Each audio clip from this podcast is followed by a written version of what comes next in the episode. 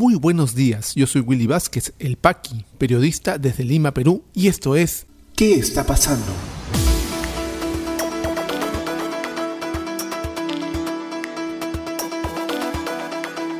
Estas son las noticias de hoy martes 26 de enero de 2021.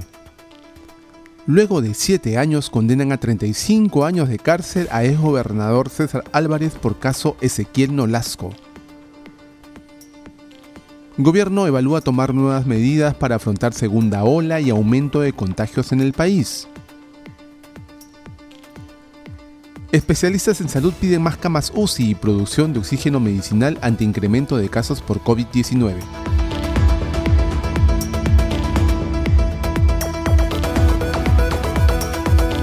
Vamos al desarrollo de las principales noticias aquí en ¿Qué está pasando? Quisiera disculparme con todos los oyentes, con todos ustedes hoy, porque quiero hacer un comentario muy, muy personal antes de pasar a las principales noticias. Desde hoy este podcast se va a hacer, a realizar, a grabar en honor a la memoria de una persona que apoyó este proyecto desde el que inició, desde el 29 de junio de 2020, y que religiosamente a diario escuchaba atentamente cada emisión y luego me hacía llegar sus comentarios o reconocimiento cuando así ella lo consideraba. Escuchaba estas grabaciones siempre, hasta en sus últimos momentos. Para ella, mi madre Luz, va este y todos los podcasts desde hoy. Partió a otra dimensión el viernes pasado, ya se encuentra junto a mi padre, a quien extrañaba mucho, y ya está en paz. Vuela alto, mamá, aquí quedarás para siempre en nuestros corazones. Muchísimas gracias por permitirme compartir esto. Ahora sí, vamos con las principales noticias. Y después de casi siete años de haberse realizado, cometido el homicidio del ex consejero regional del gobierno de Ancash, Ezequiel Nolasco, por fin se hace justicia. Sentenciaron a 35 años de prisión al ex gobernador César Álvarez, conocido como la Bestia.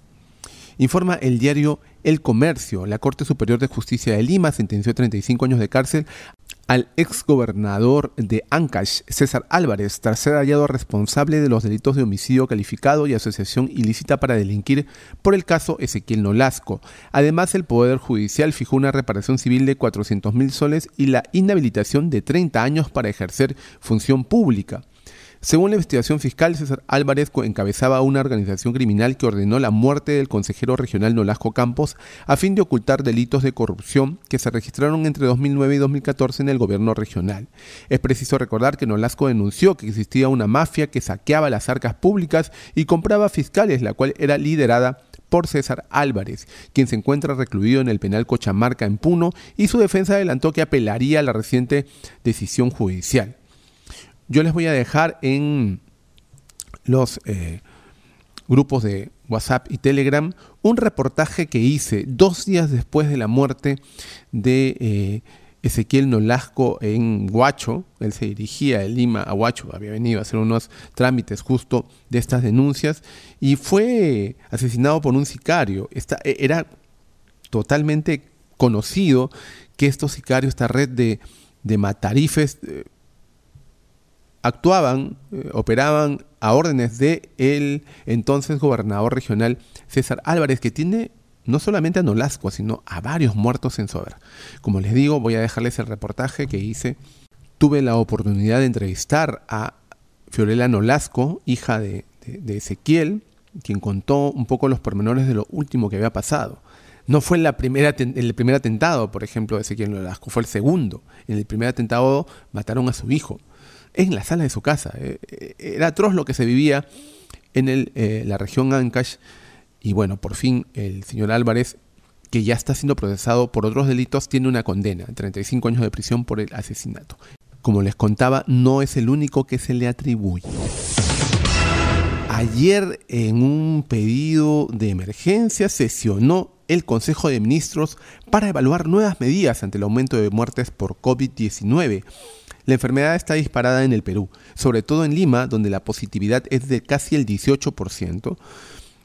Eh, la sala situacional del MINSA no suelta data hace tres días y eso es preocupante. Cuando se han puesto las cosas color de hormiga, cuando las cosas se han puesto totalmente incontrolables, la sala situacional simplemente calla. Y es lo que tenemos ahora. Eh, se reunió el Consejo de Ministros, pero no llegaron a ningún anuncio. No sabemos si llegaron a algún acuerdo, pero ningún anuncio, solamente recomendar mantener el distanciamiento social. Nos parece esto un salve si quien pueda. Informa el diario Perú 21. A pocos meses de las elecciones generales del 11 de abril, la situación del COVID-19 continúa complicándose a nivel nacional. Mientras la cifra de muertos se elevó a más de 180 en un solo día, el gobierno adelanta que habrán nuevas medidas de control antes de fin de mes. Así lo dio a conocer la ministra de Vivienda, Construcción y Saneamiento, Solángel Fernández, quien recordó que estas normas se encuentran en constante evaluación. Hasta no acabar con la evaluación tenemos que esperar para conocer las medidas. Vamos a comunicar antes del 31 de enero para que todos estemos preparados y listos, dijo ayer en Canal N. De acuerdo con la sala situacional del Ministerio de Salud, en la última semana las muertes por coronavirus siguieron en ascenso y el 22 de enero se registraron 181 muertes en apenas 24 horas. Se trata de la cifra más alta en la segunda ola de la pandemia. El pico de la primera ola fue de 277 en agosto de 2020. 181 muertes el 22 de enero. 181 peruanos fallecidos. El gobierno no está tomando ninguna acción real. Se pide un confinamiento total. No sé si esa es la, el mejor remedio, sobre todo con una economía ya bastante golpeada, con un grueso de la población que sale a sobrevivir día a día, quizás sí cuarentenas focalizadas, quizás mejorar los aforos del transporte público. Esto de la toque de queda a las 9 lo único que hace es que el transporte público se tuburice en las últimas horas del día, quizás abrir más temprano, quizás un toque de queda no es lo que vaya a efectivamente frenar esta ola de contagios. Parece que no se escucha a los expertos que están clamando no solamente por medidas de confinamiento, sino también por más equipo médico. Y eso lo vamos a ver un poquito más adelante. El 31 eh, de enero, que es donde se tomarán las nuevas medidas, eh, está todavía muy lejano. Claro, ustedes dirán, estamos 26 y faltan muy pocos días. En cada día están muriendo casi 200 peruanos. Puede ser demasiado tarde. Los especialistas están diciendo que ya la peor semana negra para la salud en el Perú sería esta que estamos viviendo y empezando hoy. Veremos qué hace el gobierno, veremos qué hacemos nosotros también, porque no solamente es tema del gobierno, es tema de nosotros cuidarnos. Tratemos de no salir sin más por lo necesario, si tenemos que trabajar, mantengamos nuestras medidas, distancia física de dos metros, lavado de manos constante, uso correcto de mascarilla, se está debatiendo entre los especialistas usar doble mascarilla contra las nuevas variantes, evitar lugares concurridos y cerrados, y también está en nosotros. Esperamos que estos próximos días, mucho más próximos que el 31, el gobierno se pronuncie. La situación es crítica en la ciudad de Lima. Hemos visto eh, que los pedidos por cama sushi en redes sociales, por oxígeno, son cada vez más clamorosos, es grave. Eh, la situación. El oxígeno está prácticamente escaseando, por experiencia propia se los cuento. Y, por supuesto, cada vez sube más su costo. Y en los hospitales ya no hay camas mm, mm, para atención, por ejemplo, en oxigenación de alto flujo, tampoco camas UCI, más bien sí camas de hospitalización, pero cada vez son menos. Eh, varios especialistas eh, están clamando al gobierno porque eh, se tomen medidas urgentes.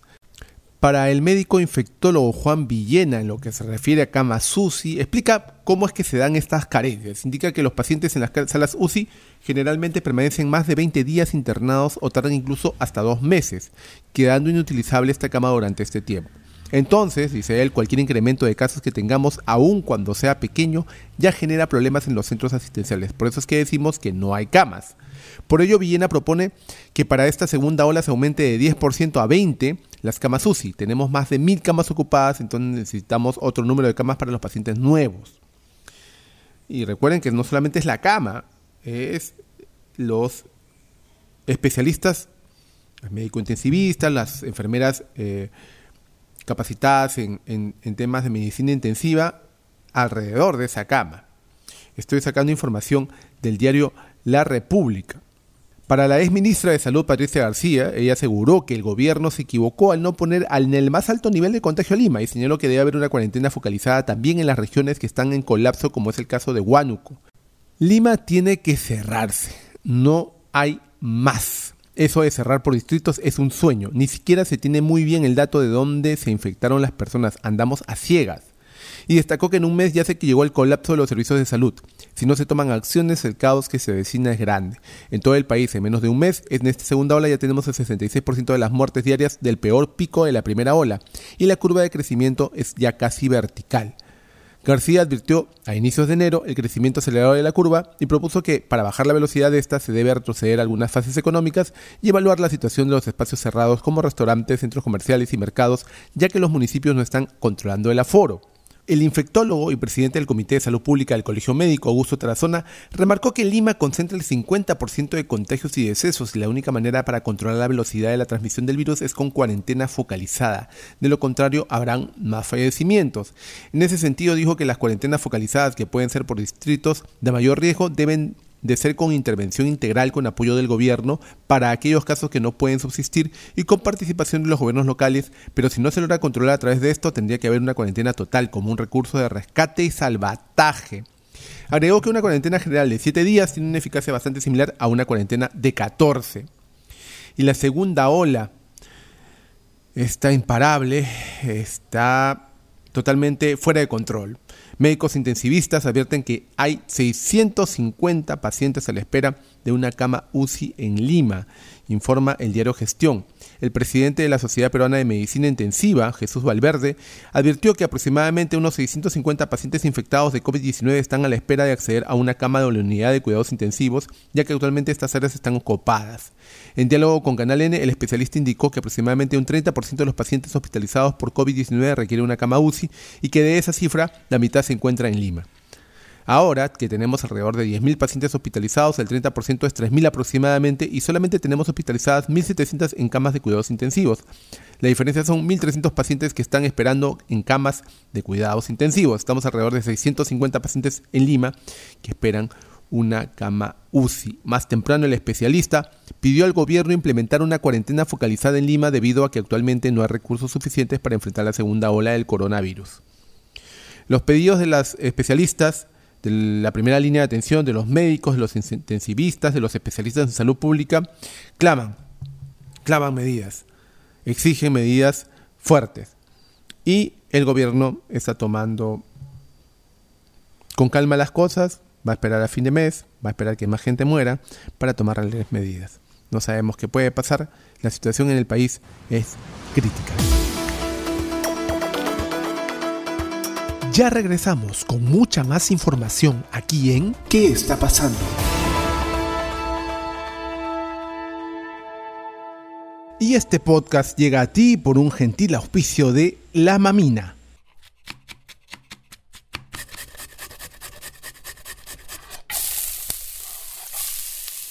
Estos sonidos son el punto de partida de una deliciosa experiencia.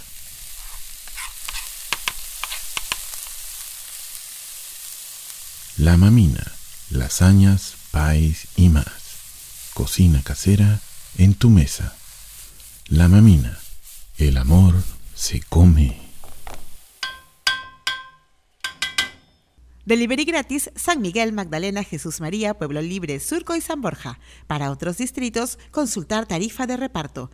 Llámanos al 910-833-575.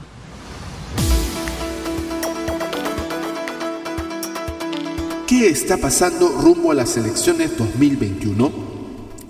Candidato a la presidencia Alberto Bengolea presenta acciones de amparo y medidas cautelares para impedir retiro de candidatos del PPC por Lima.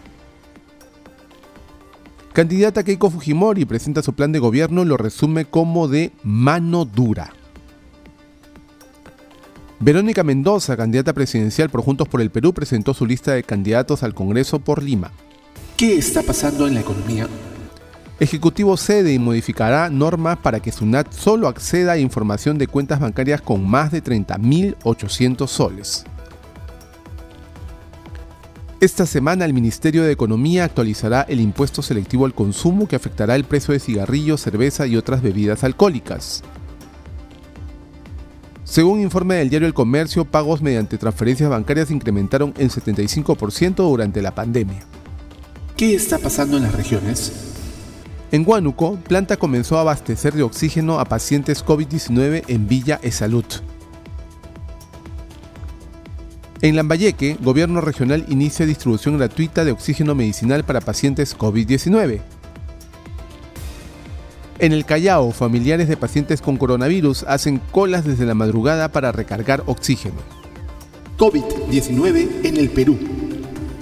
Y hoy es imposible acceder a la data del Ministerio de Salud. Hace tres días que no actualiza las cifras tanto de contagiados, como de fallecidos, como de hospitalizados, ni de camas UCI, aunque se sabe ya por información extraoficial que no hay. Ya se copó toda la capacidad de camas con ventilador, con médicos intensivistas y el problema es grave en Lima Metropolitana y en varias regiones del país.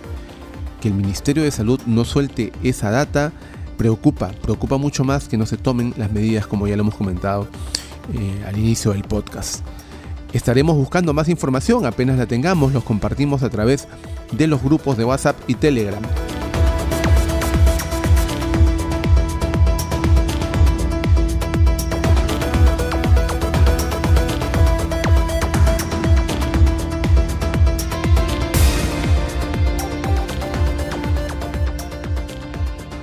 Si te interesó este podcast de noticias, recomiéndanos con tus contactos porque estaremos enviando este audio todos los días para que puedas tener una aproximación noticiosa a lo que está pasando en el país.